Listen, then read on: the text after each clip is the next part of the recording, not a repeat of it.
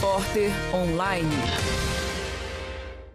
Puxar uma angústia, uma expressão que marca o encontro de Eduardo Marciano com seus amigos nos botecos de Belo Horizonte. Assim como o personagem Eduardo Marciano está em busca de respostas para questões sobre sua existência, os leitores do livro O Encontro Marcado, escrito por Fernando Sabino, buscam entender suas angústias.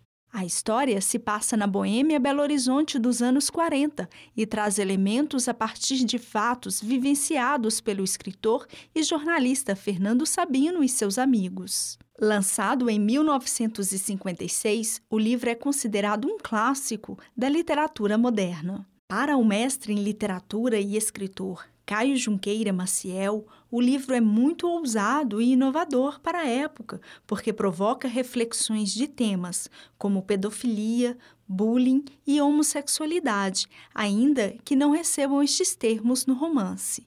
É um livro de, de, muitas inquietações e uma coisa que, que na época, né, até nos anos 60, nos anos 70, o livro era, vamos dizer, altamente inovador, porque o livro já propunha umas discussões eróticas de forma bem aberta. Eu me lembro, por exemplo, de um episódio envolvendo homossexualismo. Até a questão da pedofilia. Tem uma jovem, adolescente, que é vizinha do Eduardo e vai provocá-lo.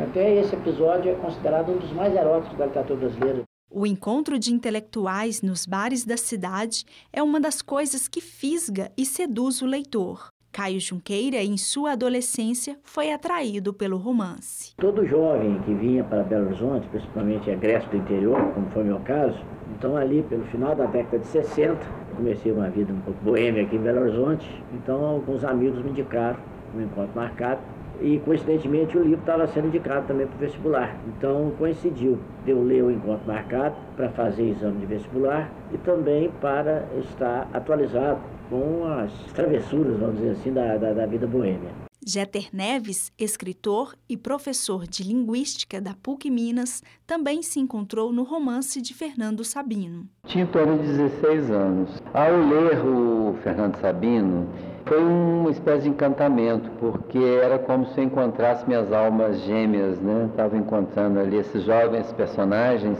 falando de angústias, de dramas, de perguntas essenciais né, que todo jovem preocupado com a vida faz.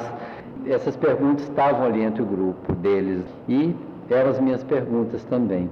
Para o professor, além do livro trazer questionamentos próprios da juventude, a linguagem é fácil e muito atrativa. Nessa época, encontro essas duas coisas: uma, uma escrita fluente, uma escrita rápida, falando de coisas da minha geração, as minhas angústias que eu trazia, angústias que eu não dispersava, porque quem está sozinho em vez de dispersar suas angústias, né, concentra essas angústias e resolve elas num, outro, num nível diferente dos outros. Aqueles que confrontam-se consigo mesmo e não se dispersam em festas, em bailes e sei lá, coisas dessa natureza, ele tem uma oportunidade única também de de fato confrontar os verdadeiros problemas, de, de compreender-se melhor, de sei lá, de ter uma vida menos alienada e mais consciente.